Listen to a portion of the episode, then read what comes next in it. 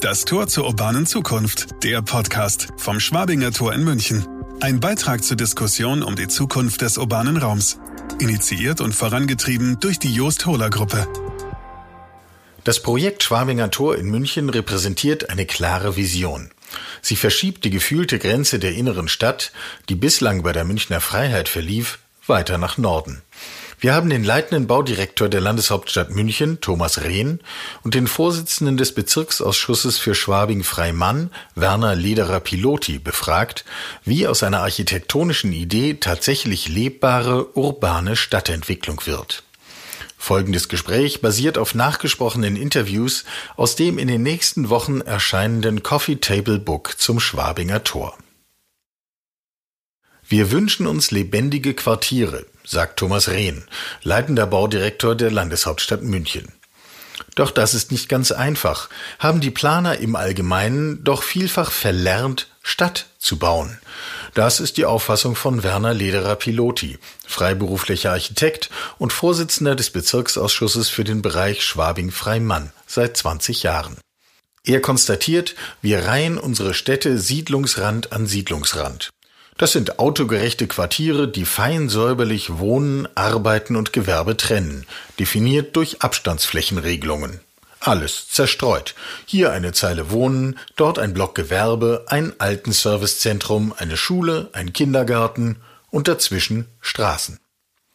Das sei nicht gerade das, was er unter Stadt verstehe.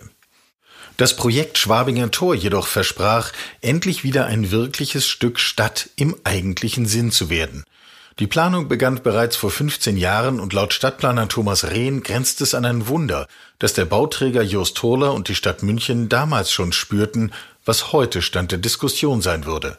Stadt ist mehr als bebaute Fläche. Sie ist ein Raum mit einer Atmosphäre, die Lebensqualität vermittelt.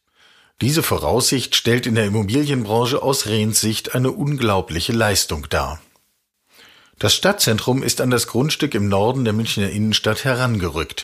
In der Folge passte die reale Nutzung des Areals und das, was dort nach Bebauungsplan stattfinden sollte, nicht mehr zusammen. Wie wurde also aus einem Gewerbegebiet mit nicht recht ausgereiztem Nutzungsplan ein modernes Stadtviertel, in dem zu leben Spaß macht? Thomas Rehn verweist vor allem auf die Vision und die Beharrlichkeit des Bauträgers Jost Hurler. Die Geschäftsführung von Just Hurler hatte den Wunsch, die gefühlte Grenze der inneren Stadt, die bislang bei der Münchner Freiheit verlief, weiter nach Norden zu verschieben. Das war eine erstaunlich klare städtebauliche Vision und eine interessante Idee, die uns gereizt hat. Man konnte merken, dieses Unternehmen will mehr als einfach nur entwickeln. Das Management wollte von Anfang an ein Teil der urbanen Stadt mit dem Gefühl von Innenstadt schaffen. Aber eine Vision alleine reicht doch nicht. Worin liegt das Außergewöhnliche am Schwabinger Tor, das Politik und Verwaltung der Stadt so nachhaltig überzeugt hat? Thomas Rehn hat vor allem das Konzept vom lebendigen Stadtviertel fasziniert. Mich persönlich hat die Nutzungsmischung in den Geschossen gereizt. Wenn Gewerbe und Wohnen in Kombination entstehen sollen, ist es üblich, dies in zwei Gebäuden zu realisieren. Ein Haus fürs Wohnen, ein Haus für Gewerbe. Gewerbliche Mieter und Wohnungsnutzer kommen nicht miteinander in Kontakt, aber genau das war bei diesem Projekt anders. Es sollte eine innerstädtische Lösung wie im alten Schwabing geschaffen werden. Mit Läden im Erdgeschoss, darüber Praxen, Selbstständige und Büros sowie Wohnungen in den Geschossen drei bis fünf. Diesen Ansatz fand ich wahnsinnig interessant. Das Konzept funktioniert aber nur, wenn der Eigentümer die komplette Immobilie behalten und selbst vermarkten möchte. Deswegen waren wir von diesem Projekt sehr angetan. Werner Lederer Piloti war ebenfalls schnell überzeugt davon, Stadt als Raum zu sehen und nicht einfach nur als Fläche mit beliebigen Häusern darauf. Die Vision für das Quartier war klar. Dicht, belebt, urban. Ich habe die Position, dass wir keine Angst vor Höhe und Dichte haben.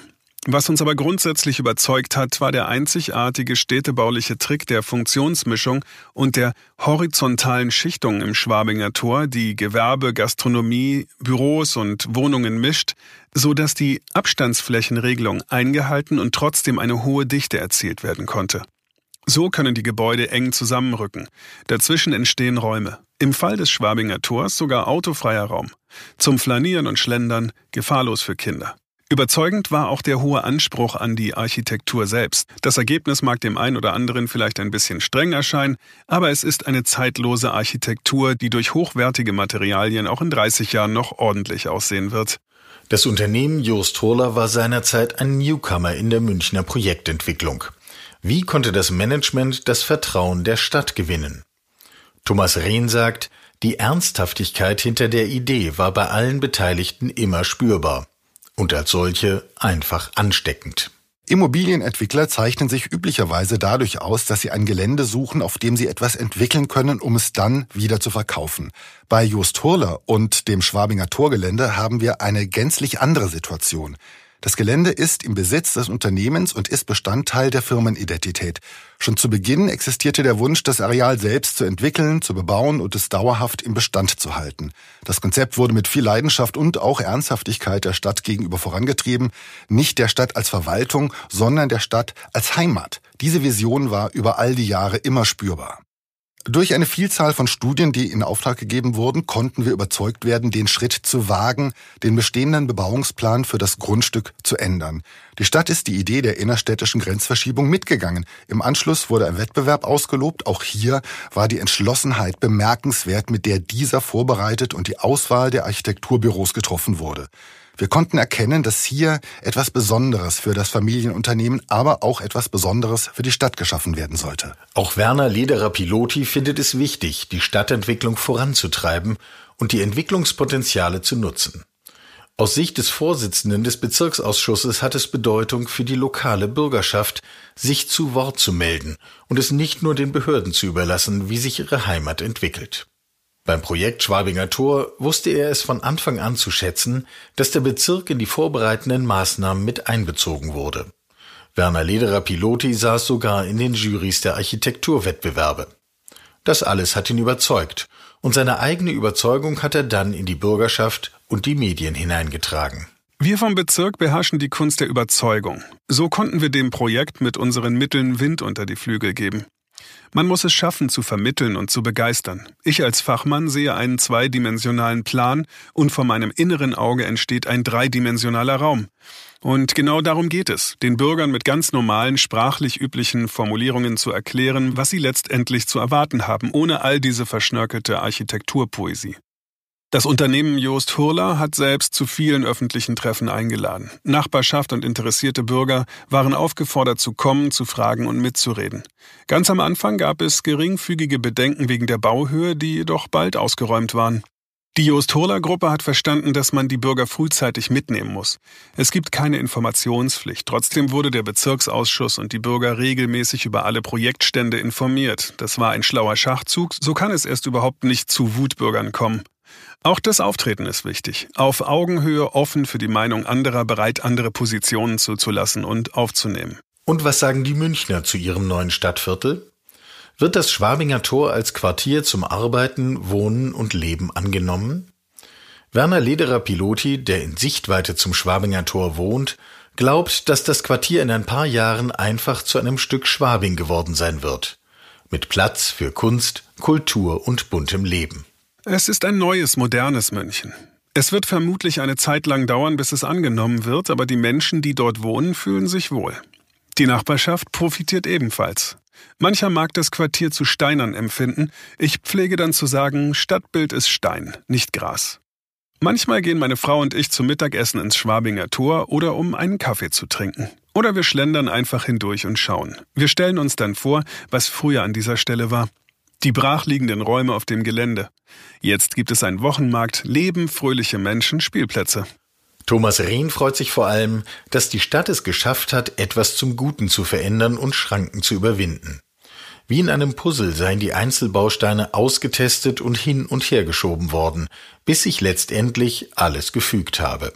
Die Erdgeschosszone hat einen enormen Einfluss darauf, wie vital ein Quartier werden kann. Wird im Erdgeschoss gewohnt, entwickelt sich um das Wohnen eine gewisse Intimität, in die der Passant eindringt. Damit fühlt sich keiner so recht wohl. In Innenstädten ist deshalb eine Funktionsmischung mit Handel, Gewerbe und Gastronomie in den Erdgeschossen völlig normal.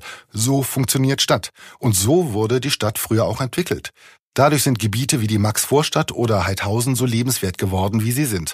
Heute laufen wir durch die lebhaften Straßen und sagen, wie schön, wie urban, so möchte ich wohnen. Typisch München heißt deshalb zum Glück nicht nur Blockrandbebauung. Charakteristisch für München ist es auch, interessante Raumgefüge mit Engstellen und sich öffnenden Freiräumen zu bilden. Und darin liegt auch eine Besonderheit dieses Projekts.